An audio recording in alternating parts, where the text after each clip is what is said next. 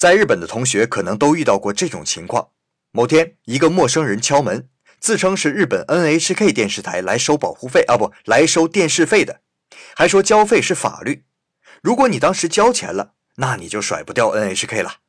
可如果你找个借口没交钱，你就会发现再也见不到这个人了。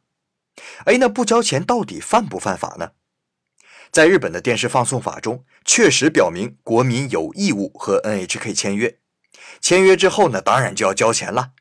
不过注意啊，我说的是有义务签约，而不是强制性被签约。